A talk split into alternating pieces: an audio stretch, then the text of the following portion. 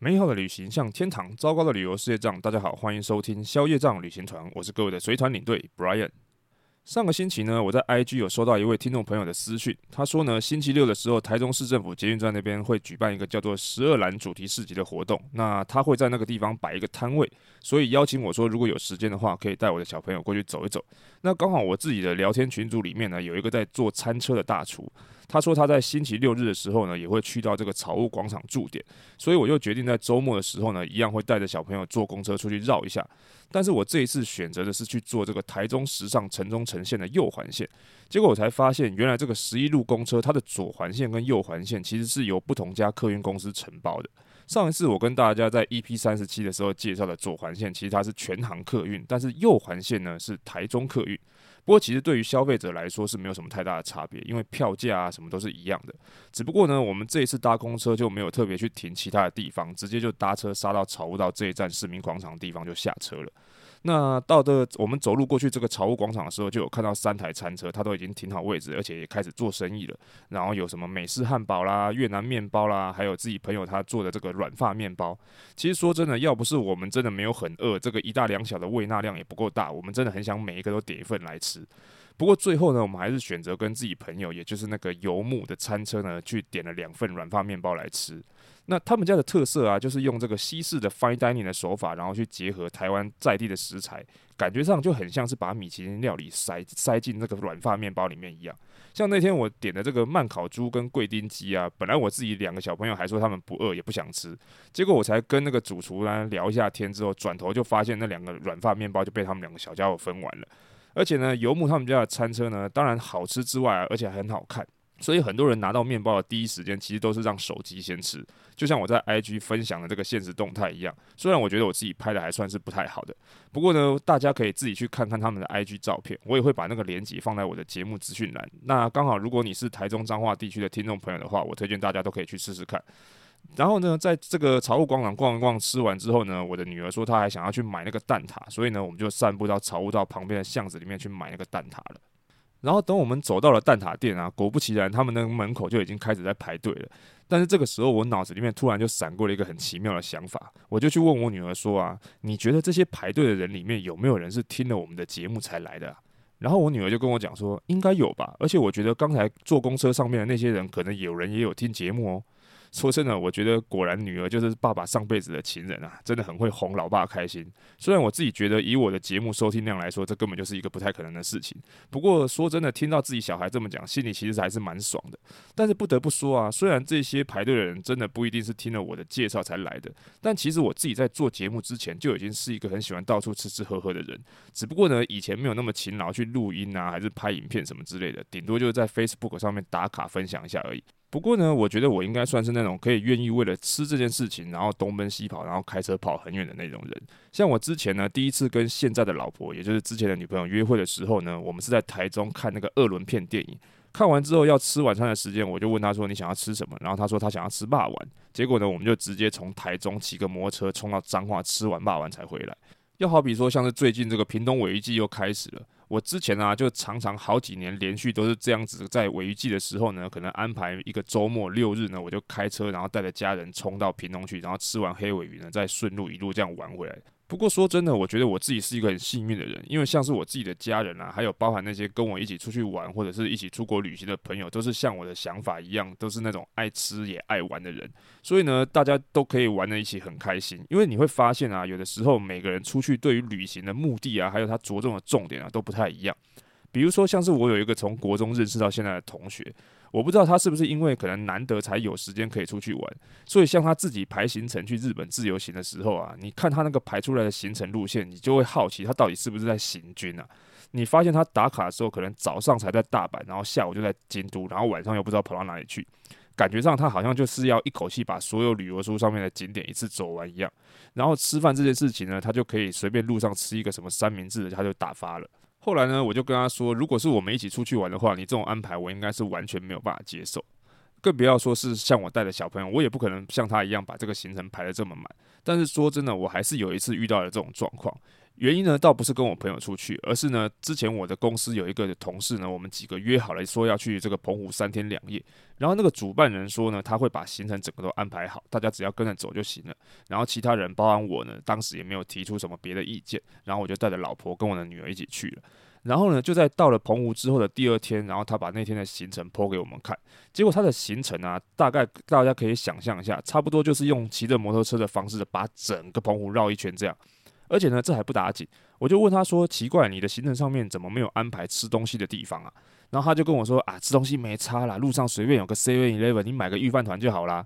其实老实说，当下他讲这件事情的时候，我是完全不能接受他的做法的。但是因为我事先不知道他的行程竟然会这样子安排，然后呢，我也不想去否定主办人的安排，毕竟我自己也是那种不喜欢人家事后再出意见的人，所以呢，我就跟他讲说，不然我带小朋友另外去找别的东西吃，然后看到时候几点，然后我们在哪里跟你会合就好了。幸好那一次的澎湖旅游只有那一天的行程是这样子排的，不然我真的会昏倒，可能每一餐都要去外面另外找东西吃了吧。但说真的，我还是要跟大家特别强调一下，我不是说把行程景点排得满满的这种做法不好，因为我知道每个人出去玩想要得到的东西是不太一样的。只是呢，我自己觉得把旅游踩点搞得是像那种冲 KPI 一样这样子匆匆忙忙的这种路线，真的不太适合我。那也就是因为这样啦，所以我自己跟朋友出去玩的话呢，基本上我都是负责排行程的那一个。那如果像是出国旅游的话呢，我可能就会拖小张下水一起去规划行程。所以在疫情之前呢，我们就曾经办过好几次的出国旅行，都是这样子，都是那种十几个人，可能二十几个人一起办自助行，然后去可能什么泰国啦、韩国啦、马来西亚什么的。之后如果有机会的话，我再跟大家分享一下当时那些行程怎么排的。不过呢，现在虽然还不能出国，但我觉得其实有的时候简简单单的规划一下，然后在国内可能到处走一走、吃吃喝喝这样子也是蛮不错的。那刚好最近大家可能这两天都有看到那个大甲妈绕境开始了，这个话题正夯，所以呢，我今天想说就顺便趁这个机会来跟大家分享一个我自己的跟拜拜有关系的一个吃货一日行程。其实呢，之所以我会有这种私房行程是去拜拜的原因，是因为虽然我自己不是一个特别迷信的人，但是呢，毕竟当时我们出门在外带团的时候呢，有的时候难免都会遇到一些突发状况，那我们都会希望尽量不要遇到。所以下团的时候回到台湾，多多少少我都会是找个时间，然后去庙里上个香啊，求个平安，拜个心安什么的。那刚好，因为我老婆她的工作呢是排休的的那种，不是周休二日的，所以我们通常都会挑那个平日的时间呢，然后人比较少的时候，开车出去兜兜风，然后享受一下二人世界，顺便去拜拜这样。那既然我们找的时间是平日，所以我们的行程呢都是从那个把小孩送去学校之后开始的，因为那个时间还很早，大概是七点半八点这样。所以呢，我的第一站就是从台中，然后开车到彰化西湖去吃一个叫做阿赞猪脚饭当早餐。说到这个，可能很多人会觉得说，吃猪脚饭当早餐会不会太油腻了一点？但其实啊，如果是中彰投的朋友，应该就会知道，早上吃炒面、控肉饭还是肉燥饭，加一个东泉辣椒酱，再配个大肠猪血汤还是综合汤，根本就是一个很正常的事情。但是我为什么要特地开到西湖吃这一家呢？是因为有一次我忘了是看哪一个美食节目，还是什么台湾猪脚节的介绍。说西湖的这一家阿赞猪脚控肉饭呢，非常好吃，然后我们就跑来这边试试看，结果一试成主顾，因为我觉得啊，他们家的猪脚跟控麻，真的卤得非常的入味，而且很软糯，而且其实这家店最让我念念不忘的，其实是他们的北菜肉，因为你现在在外面啊，一般的小店你很难得可以吃到那种会加蛋酥的白菜卤。真的要说他们家有什么缺点的话呢，大概就是如果你跟我一样这么早就来的话，你可能会吃不到这个北菜肉，因为他们家的北菜肉呢，大概差不多要八点半到差不多九点才会好。不过有的时候阿嬷啊，看我从台中特地开车来，她还会进去厨房里面先装一份给我，真的是超爽的。不过他们家其实还是有别的小菜可以配啦。如果你刚好来的时候没有北菜肉的话，而且呢，店里面的这个紫菜汤跟味增汤都是完全免费的。所以如果大家有机会来到彰化西湖的话，千万就不要错过。然后呢，这个吃完控肉饭之后，我们就准备南下，然后前往第一个拜拜的地方。但是我们去的不是鹿港哦，而是开车差不多一个钟头左右的北港朝天宫。大家可能会很好奇啦，为什么台中人不是去什么大甲镇澜宫还是鹿港天后宫，反而是这个北港朝天宫？其实没有什么特别的原因啊，因为其他的庙我也都会去，只是呢大甲跟鹿港离我们比较近啊，那难得出来兜风，我们就通常会选择远一点的北港。而且有的时候啊，我们之所以会选择来北港朝天宫，是因为这附近有一个很特别的早餐，是什么呢？就是北港的面线糊。我不知道大家有没有吃过。它之所以特别呢，就是因为它跟我们平常吃的那种什么蚵仔米爪的红面线不太一样。北港的面线糊呢，它用的是白面线，然后把面线这个煮了很软烂之后呢，看起来就很像一碗稀饭这样。那行阿来的人呢，会叫老板在碗里面去加一颗蛋黄，然后他会淋帮你淋上这个肉燥，然后一碗香喷喷的道地北港面线糊就完成了。不过呢，北港面线糊它特别的啊，不是它只有面线糊而已，一定要配上两种很特别的当地小菜。第一个呢，就是这个卤蛋白。之所以会有卤蛋白这个小菜呢，是因为那个蛋黄都刚才讲的都已经加到那个面线糊里面去了。所以就会剩下蛋白，然后他们就会留起来，然后拿去蒸熟，再一起丢到肉燥里面去一起卤，完全没有浪费一点点那个食材。而且那个卤好的蛋白呢，吃起来就很像是口感比较 Q 弹的卤豆腐，味道非常的特别。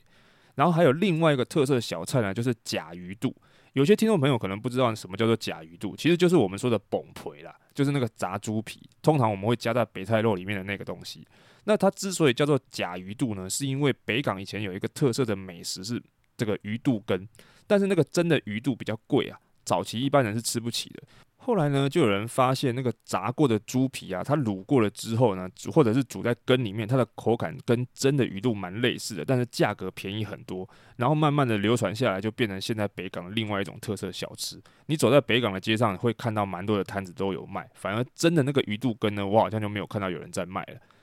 那吃完早餐之后呢，当然要散步走一走，消化逛一下。这个时候呢，我就会到这个北港朝天宫里面点个香啦，然后拜拜。拜完之后呢，还会带着老婆到朝天宫前面的中山路街上逛一下。然后你就会发现，你也会知道为什么要吃饱了再建议大家来逛。原因呢，是因为路上有那种卖 A 杠出名的那种中式大饼啊，然后也有卖什么云林黑金刚花生啊，还有那个卖麻油的。整个街上呢，都是那种食物的香味，不饿你都可以闻到饿。当然了，如果这个时候你还没有吃饱也没有关系，你也可以走到街上有一家叫做福安鸭肉饭的地方去吃一个鸭肉饭，或喝一个鸭肉汤都非常的不错。或者是呢，你可以跟我到下一间庙呢再继续吃也可以。那下一间庙又是哪里呢？其实就是离北港朝天宫只有短短六公里，但是他们基本之间互相不太往来的新港奉天宫。之所以我会这么说的原因，是因为其实跟台湾妈祖庙之间的地位争议有关系。简单的来说呢，就是庙跟庙之间他们会去争论谁是比较正统，或者是谁才是最早的妈祖庙这种事情。所以像是什么大甲镇南宫啦、北港朝天宫、新港奉天宫，之前都曾经因为这种正统的事情去争论很久。而且其实很久以前，大甲妈绕境的目的地其实是北港朝天宫。那至于说现在为什么变成新港奉天宫，也是跟这件事情有关系。大家如果好奇的话，你可以上网去 Google 一下，这边我就不展开说了。那来到新港呢，除了可以去奉天宫里面拜拜之外，当然一定也要来这边吃一下道地的新港生炒鸭肉羹。这个鸭肉羹它厉害的地方呢，就是这一家店就它就只卖鸭肉羹，而且它特别的地方就是他们会把鸭肉切成薄片，然后再用大火炒出这个焦香味，然后再放进有笋丝跟鸭骨高汤里面的这个羹汤去混合，所以你吃的时候会吃得出来有一种炒过的香味，然后再加上因为它有加了这个洋葱跟蒜头，所以吃起来呢，你也可以很明显的感觉感觉得出这个甜味跟蒜味，然后你可以配上旁边的辣椒粉还有五印醋一起吃，这个味道就会更好。我自己就算肚子不饿都可以自己喝掉一碗。不过呢，我自己觉得这个奉天宫前面的这条街逛起来其实跟朝天宫的差不多，所以通常我吃完鸭肉羹之后，我就不会在这边停留太久，除非天气如果比较热，我可能会绕到附近吃一个粉圆冰，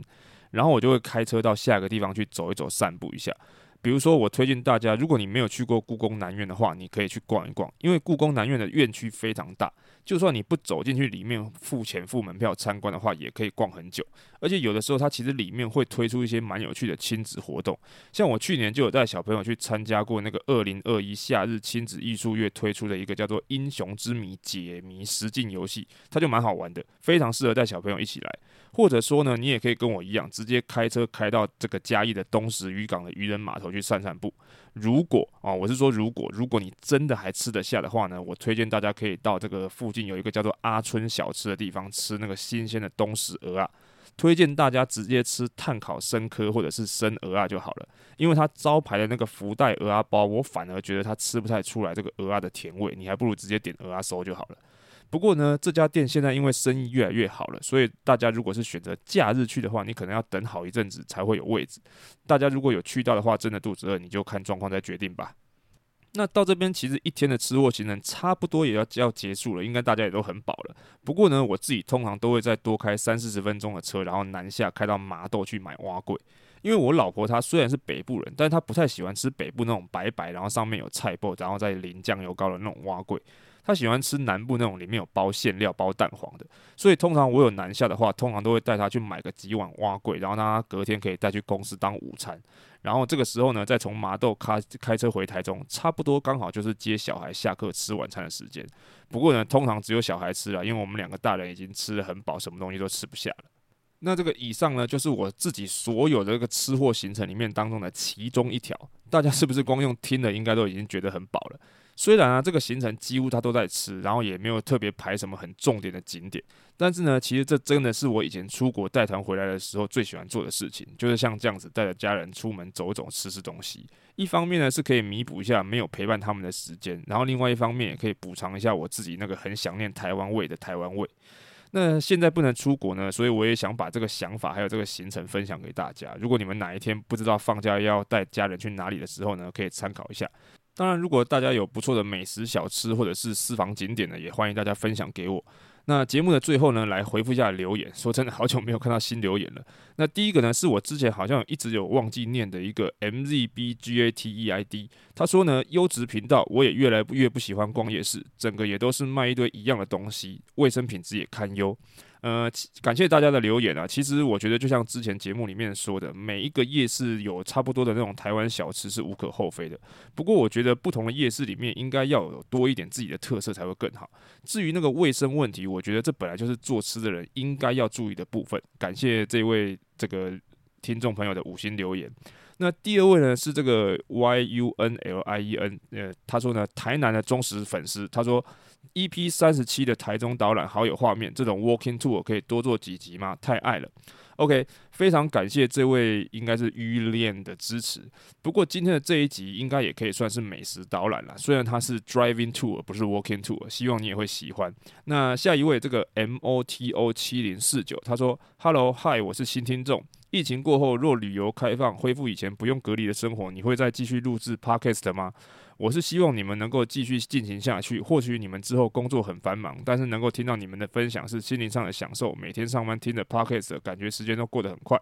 好的，感谢这位新来的听众朋友。其实呢，我自己是非常希望在不久的将来就可以放宽政策，然后打开国门了。不过我自己私心觉得，旅游业要恢复到疫情前的状况，可能还需要蛮久的一段时间。当然，如果已经可以带团的话，我还是希望可以继续做节目，因为这样其实你就会有更多的内容可以讲。只不过呢，这个更新的频率可能就不好说了，也许没有办法维持在周更。毕竟出国带团的时候呢，要还要带着这个录音设备出去，也太哈扣了一点。不过下团回到台湾之后，可能整理一下内容再录音的话，我觉得应该会是 OK 的啦。也感谢这一位听众支持我们的节目，也希望大家呢都喜欢我在节目里面分享的内容。那如果大家有什么给我啦，或者是给节目的建议，或者是指教，都欢迎各位到消业障旅行团的粉丝专业，或者是 IG 留言，或者是私讯告诉我。喜欢今天节目内容的话呢，也希望大家可以到 Apple Podcast 底下帮我留个五星评论，或者是你如果是用 Android 的话，也可以到 Spotify 留下你的五星评分，或者是你也可以透过小额赞助的连结支持一下消业障旅行团哦。